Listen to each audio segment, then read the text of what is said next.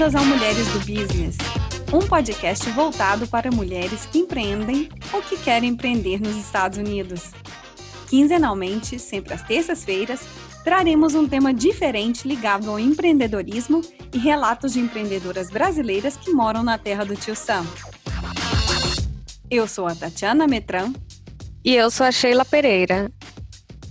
Mulher, acredita que está na hora de abrir o seu business? Então venha conosco. O tema de hoje é: Moça, quanto custa? A formação de preço é uma das tarefas mais importantes para a saúde financeira do seu negócio.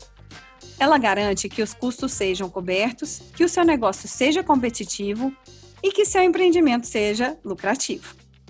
Margem de contribuição, markup, pesquisa da concorrência, preços de atacado, preço de varejo, taxas, impostos. São muitos os fatores a levar em conta na hora de definir o preço do seu serviço ou produto. A gente convidou a Adriana Lerner para bater um papo sobre precificação. Sheila, conta pra gente um pouco mais sobre a Adriana. A Adriana é designer e fundadora da empresa Arrivals Gate. Em 2015, a Adriana fez uma transição de carreira, deixando o mundo corporativo com o qual ela não se identificava mais para investir no seu próprio negócio, combinando a sua paixão por viagens, arte, design e responsabilidade social. A sua empresa produz acessórios de vestimenta no Nepal, onde seus produtos unem riqueza da cultura local com o desenvolvimento sustentável das comunidades.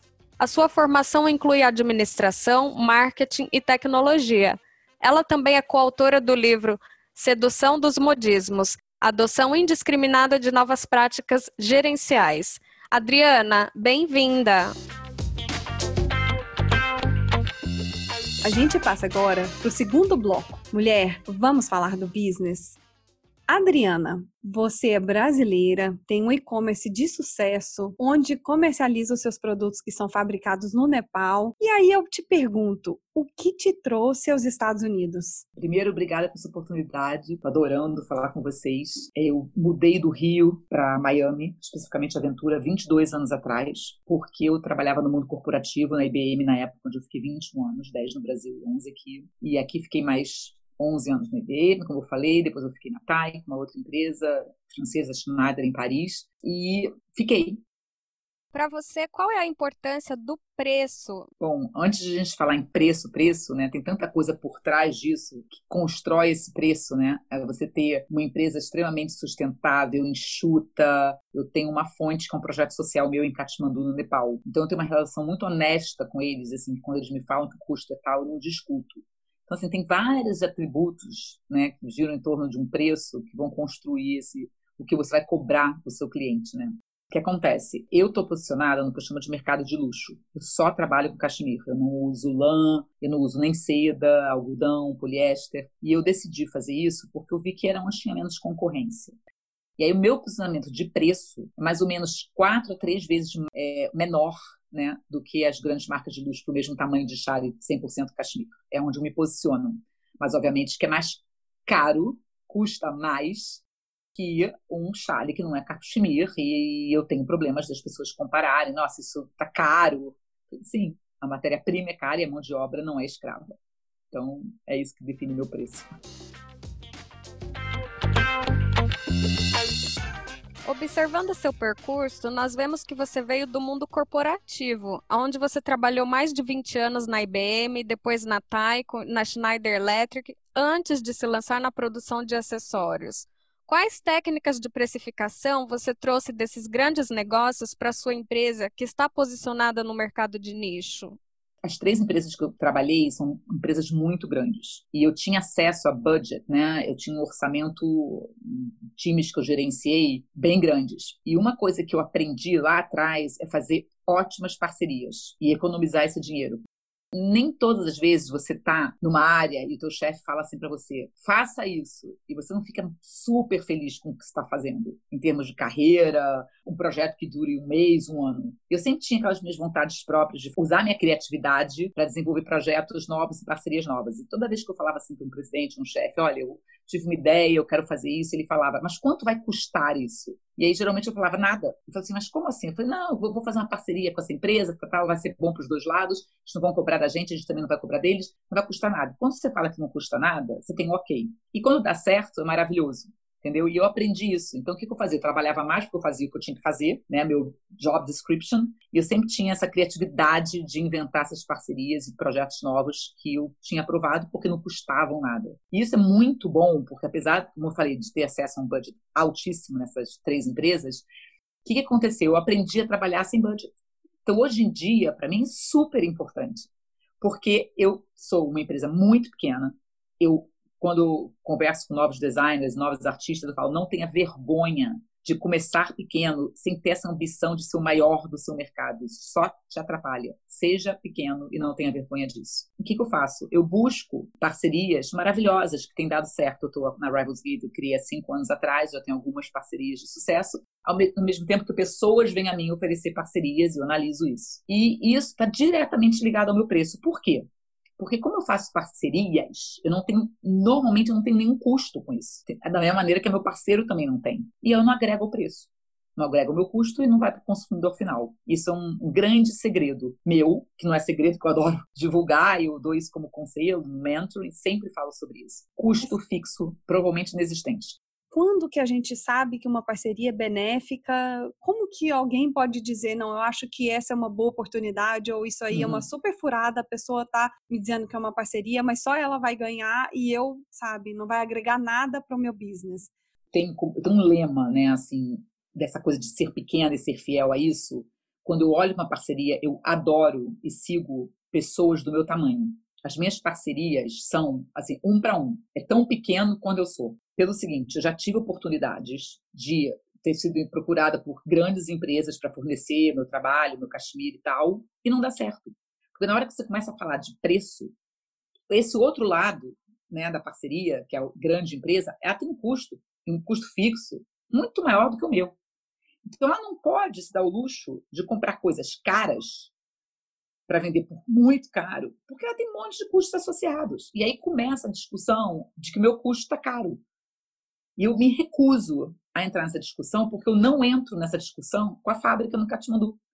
Porque eu tenho um projeto social que na hora que eles me falam assim, custa tanto um chale, né, na hora que sai da fábrica, sem contar a importação, né, a taxa de alfândega aqui nos Estados Unidos e tudo, aquilo ali está incluído. A gente paga plano médico para os funcionários da fábrica, isso é uma coisa que quase não existe no Nepal. Se você tem filho, você é obrigado a provar que o filho está no colégio, senão você não pode trabalhar na fábrica. Tem várias coisinhas que a gente tem que faz parte desse projeto que acabam influindo no custo. Então, eu não posso discutir esse custo com eles, da mesma maneira que eu odeio e abomino que alguém, alguém venha discutir o meu custo. Então, só dá certo quando a pessoa é pequena, com a mesma estrutura de custo fixo que eu. Então, quando eu falo de custo fixo, é assim: é aluguel, é funcionário, é muito interessante que essa questão do preço do seu produto está muito associada com o valor do seu produto. E eu acho que essa é uma distinção muito rica que você faz entre preço e valor. Eu não faço moda, eu não faço coleção. E agora estou super feliz que o mundo da moda acordou para isso, nessa história, essa pandemia toda. E muita gente já falou: não, vou fazer cápsula, é o máximo que eu vou fazer. Tipo, três peças, seis peças a cada dois meses mas não tem mais essa história de coleção, desfile o tempo todo, só agrega o custo e depois liquida. E a gente sabe que aqui nos Estados Unidos, nós, nós, como consumidores, somos viciadas em sale, em cupons. E a pior coisa que pode existir é você viciar teu cliente em liquidação. Como eu não tenho coleção, eu não tenho estoque que vai ficar defasado, não é sazonal, não é perecível, né? Então eu não preciso liquidar. Eu tenho lojas pequenas que são parceiras, além do meu e-commerce, e todo mundo tem exatamente o mesmo retail price. Baseado na sua experiência e conhecimento, em quais momentos pode recorrer à famosa técnica da promoção? O que, que eu faço? Eu não gasto budget em marketing. Por exemplo, eu não pago propaganda, eu não contrato blogueira. Em cinco anos de Arrivals Gate, eu tive várias colegas de lojas que, tem, que são tão pequenas quanto eu, que tem uma marca com né, um, de acessório, de roupa, de arte, em contato com galeria, eu vejo pessoas né, que têm small business dando produto, dando. E hoje em dia, assim, blogueira, tem gente que acha que não vai comprar mais nada nunca mais, né? Às vezes eu recebo assim umas mensagens, quero. Você faz uma postagem de um chale bonito, a pessoa fala assim, quero. ok. custa tanto, né? Assim, você sabe que tem poder aquisitivo, mas elas pararam de comprar, porque todo mundo dá tudo para elas. O meu custo não é barato. Então, se eu ficar dando chale para todo mundo que eu acho que vai promover meu chale, eu vou quebrar antes de começar o ano. Eu não arrisco. Então, eu não tenho muitos casos que não foram sucesso. Assim, eu tenho pouquíssimos, mas eu sei onde está meu nicho. Não são blogueirinhas, são pessoas com nicho também na audiência delas, né? Que vieram a mim querendo comprar o chale. E aí eu falei, não, eu vou te dar e aí você vamos fazer isso, sabe?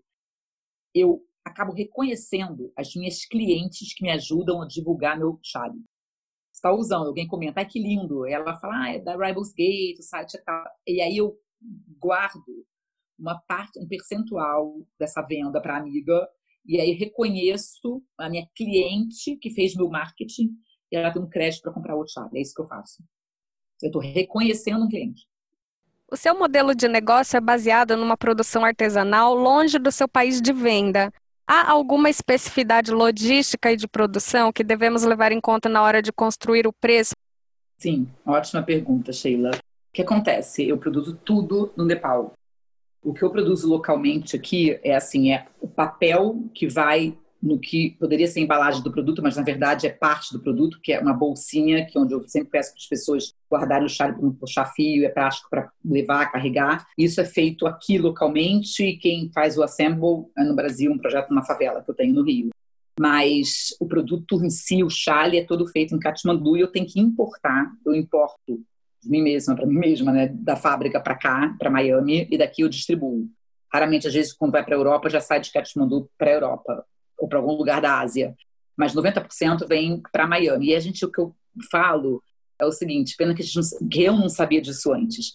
A gente mora no melhor lugar do mundo para ter uma empresa pequena, sem custo. Eu gasto 135 dólares por ano para ter uma LLC. Né? Não tem uma corporation. O meu tamanho é uma LLC. E eu importo via FedEx. Então eu não tenho assim um despachante alfandegário, porque muita gente vem com essa mentalidade que a gente tem de Brasil, né, como eu, né, eu mudei há 22 anos atrás, a gente tem aqueles traumas de alfândega, de despacho e os custos altíssimos. Isso não existe aqui.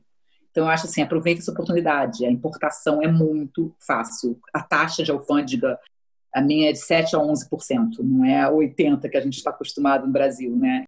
Tudo funciona. E o próprio FedEx faz o desembaraço alfandegário para mim, está incluído no custo do shipping. Então, essa é a minha logística, ela é, ela é bem descomplicada.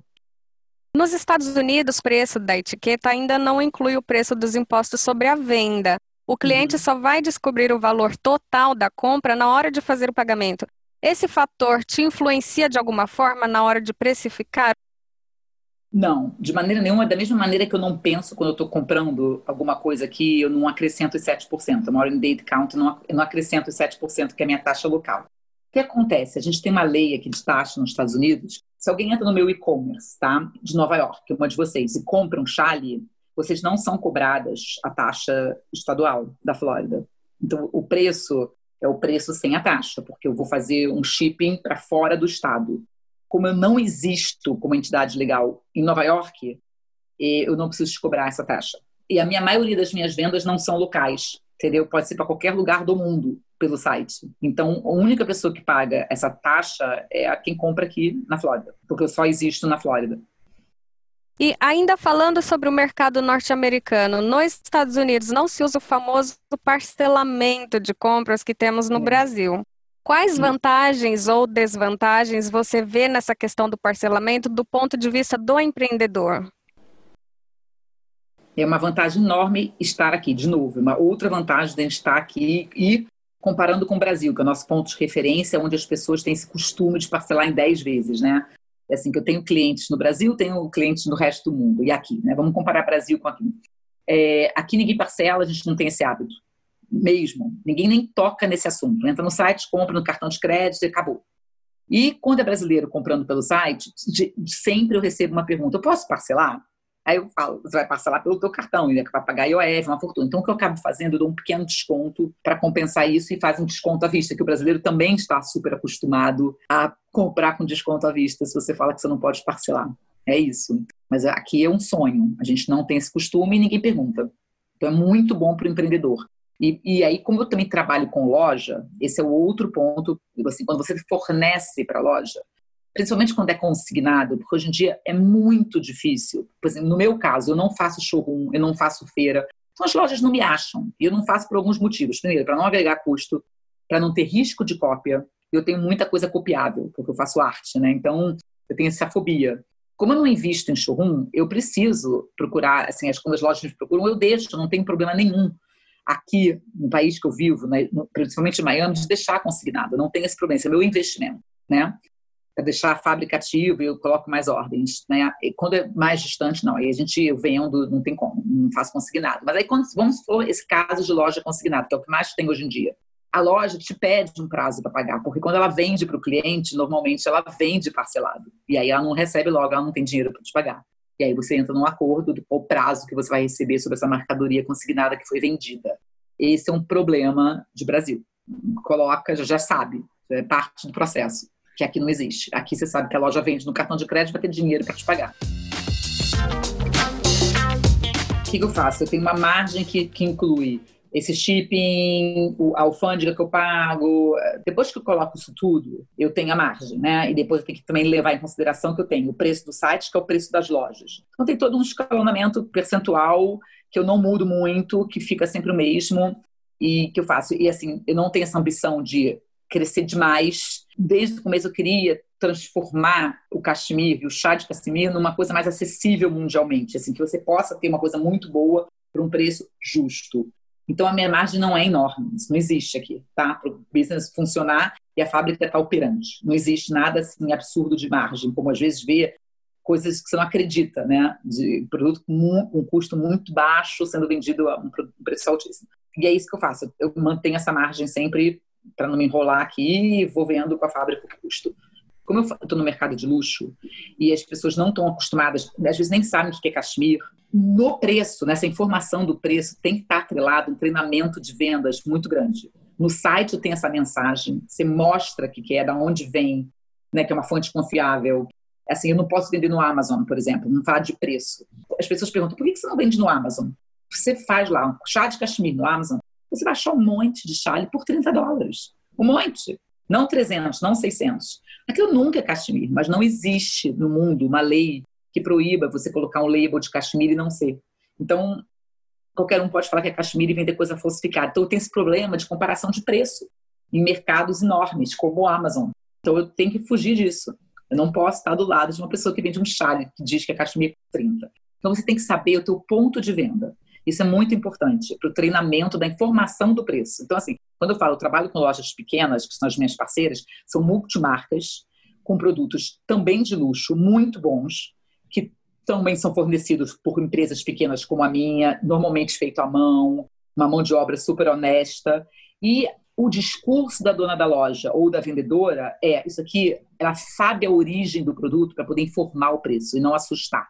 Isso é muito importante. Adriana, vamos falar um pouco sobre a valorização do trabalho feminino na hora de precificar um produto ou serviço? Muitas vezes, o que a gente percebe é uma desvalorização pessoal por exemplo, ah, eu não posso colocar meu preço alto, pois eu não tenho muito dinheiro guardado e eu preciso da grana.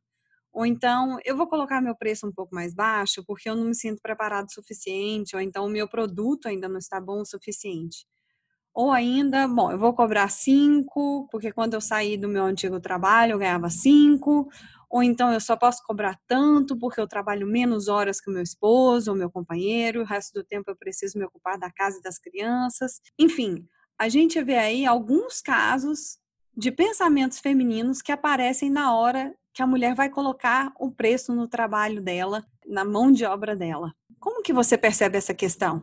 O ponto positivo da gente ser mulher é a gente sabe botar a mão na massa e multiprocessar. Então, na verdade, o que eu vejo disso, e não foi como uma crítica externa, né, que eu não podia cobrar caro, não podia ter um preço alto, foi mais assim, a minha atitude de só terceirizar o que eu realmente não consigo fazer e não consigo aprender. Isso está diretamente ligado ao meu custo, porque eu faço muita coisa sozinha. Às vezes eu me pego fazendo, eu não estou acreditando que estou perdendo esse tempo fazendo isso. Mas eu faço. Eu gerenciei times muito grandes já na minha vida passada, que eu brinco do mundo corporativo, eu tive que mandar gente embora. Isso é uma coisa que me afeta terrivelmente.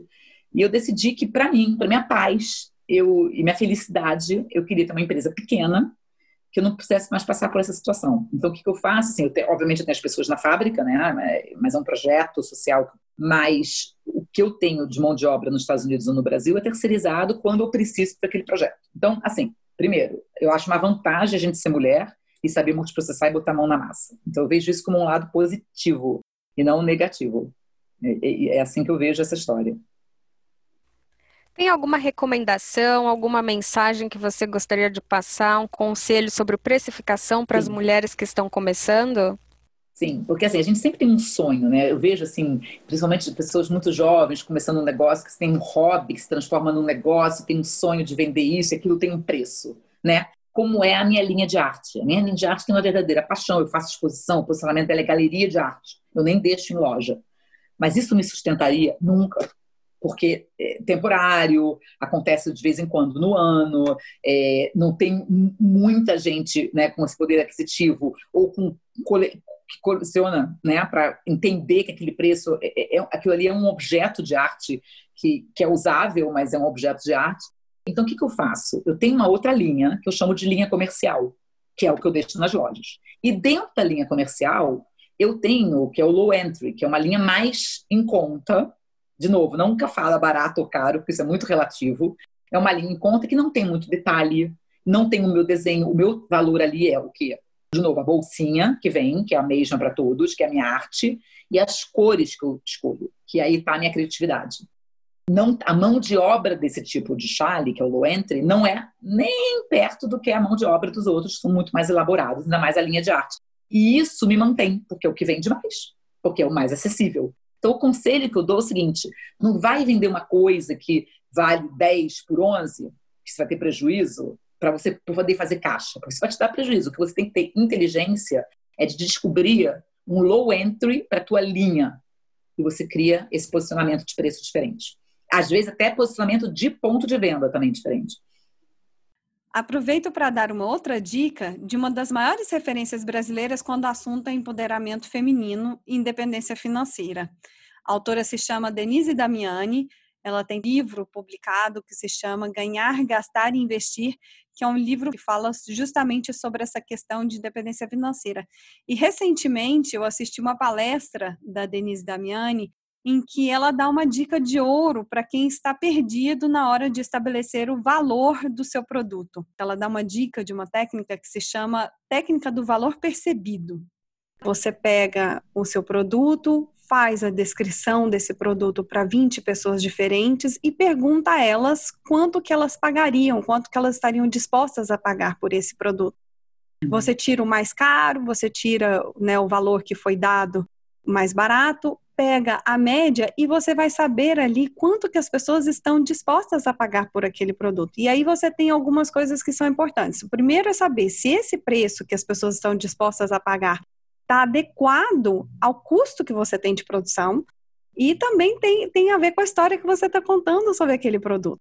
Como que você está descrevendo aquele produto? Como que você vai, vai fazer a venda disso? E, e, enfim, eu achei essa técnica que é bastante, é. pode ser bastante útil para quem está começando, ela é fácil de ser aplicada, porque você tem, Lógico. com certeza, 20 pessoas no seu ciclo social com quem você pode conversar sobre o seu business, fazer um pitch, uma, uma venda, entre aspas, rápida do que, que seria o seu produto e, e saber delas quanto que elas estão disponíveis a pagar. Eu acho isso é, fantástico. E uma coisa interessante, tá, assim, logo no primeiro ano, uma coisa que eu descobri e foi ótimo, assim, eu vendo muito mais para quem já tem meu chale do que para cliente novo. Assim, muito mais. Com essa parceria com as lojas, eu tenho acesso ao relatório de vendas, eu vejo o nome dos clientes. A gente fala sobre isso, né?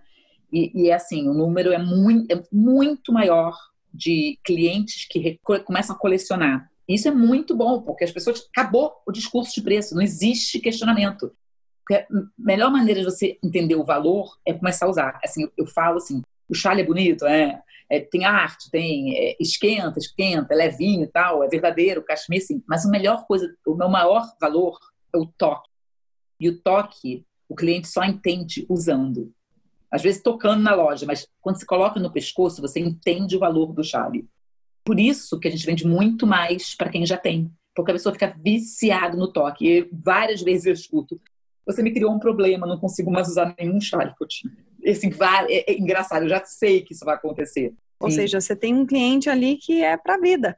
Ele sempre vai voltar, ou seja, não tem satisfação maior para quem está vendendo do que ter um, um, um cliente que volta para você. Então, significa Sim, que o seu por... produto é muito bom. E... e por causa disso, eu tenho um banco de dados, eu tenho uma base de dados por cliente, com todos os chats que os clientes têm. Eu sei.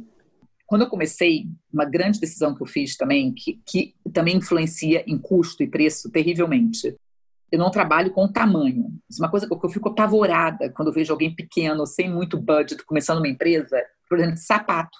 Tu de alguém vê, sapato é a pior coisa de estoque, porque assim, já é difícil você convencer alguém para gostar do teu sapato. Aí gostou, aí fala assim, ah, mas eu sou 37, ah, eu tenho 36. E aí você perde a venda. Então eu não tenho esse problema, porque eu não tenho tamanho. Quer dizer, eu tenho tamanhos diferentes de chales, eu não tenho tamanho, entendeu? Assim, tamanho que cabe em todo mundo. Sim. É uma coisa unissex, na maioria das vezes. É um bom presente, porque você não tem problema de, ah, ficou pequeno, ficou grande e é leve para transportar. Então, o custo de transporte não é muito alto para mim. E estoque também não. Então, isso tudo é uma coisa que às vezes você vende com umas coisas, a embalagem, uma caixa enorme. Aonde você vai estocar isso, né? E estoque com tamanho vai direto influenciar teu preço.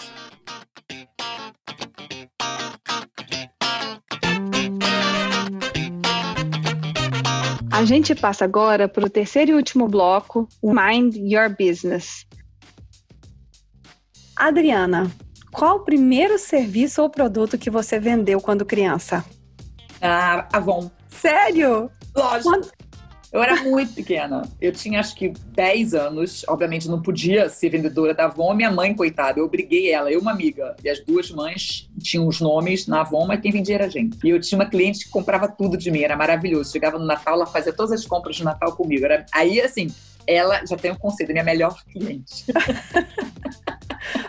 Complete a frase. Concretizar o meu projeto nos Estados Unidos demanda muito ah, foco. E não, assim, eu tenho uma estratégia de ser pequena, aquele custo fixo praticamente zero, uma coisa que eu falo o meu showroom, eu reformei a minha garagem, é um anexo da minha casa. Eu nunca tive custo de aluguel de showroom. Eu não tenho nenhuma vergonha disso. Eu recebo dona de loja aqui. Agora, você vê, a gente passou pela pandemia, foi maravilhoso estar em casa, né? Com o meu business em casa. Então, provei que foi a melhor decisão. Então, assim, fique fiel à sua estratégia inicial. Assim, obviamente, algumas coisas vão mudar, mas os teus conceitos, sexto sentido, é muito importante. Mulher, a gente tem sexto sentido, que a gente deixa on and off. E quando você coloca on, é maravilhoso, é o melhor tu que você pode ter, é o teu sexto sentido.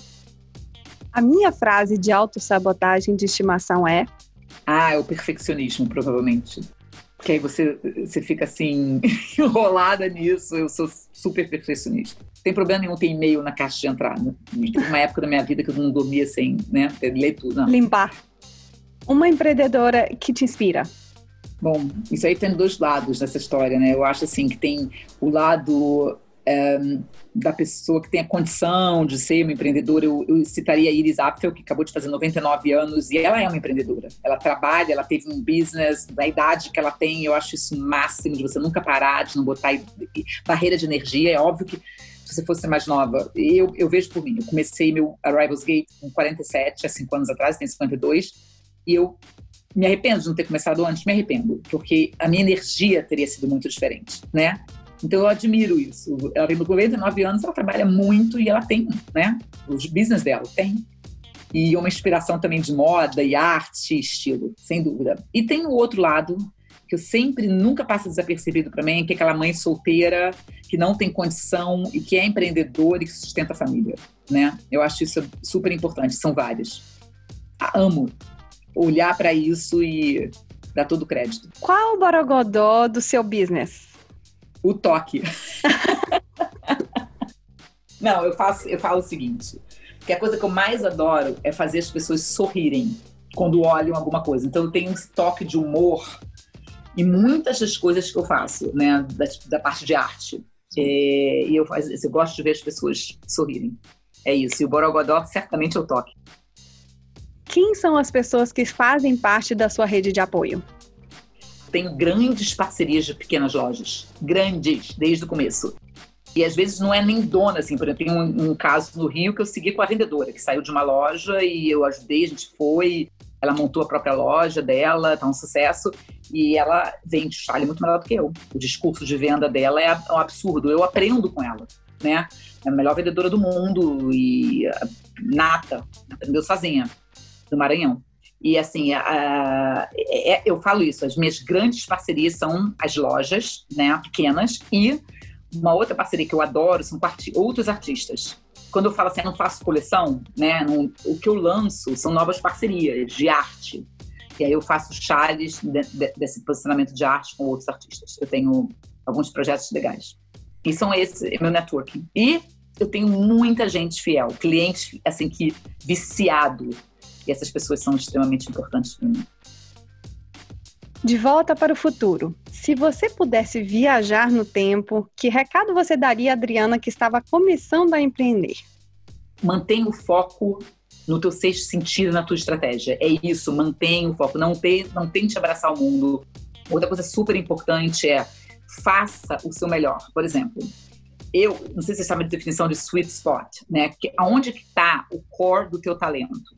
Hoje em dia, eu sei que eu trabalho, tenho uma paixão enorme pelo que eu faço, porque é o que eu faço de melhor nessa vida. É criar. Entendeu? Então, o que acontece? Tenta definir e entender aonde está esse teu sweet spot e foca nele. Não tenta fazer várias coisas, porque aí o teu dinheiro vai diluir para outras fontes, né? E é aí que você vai ter um problema seríssimo financeiro na empresa. Então, foca no teu melhor.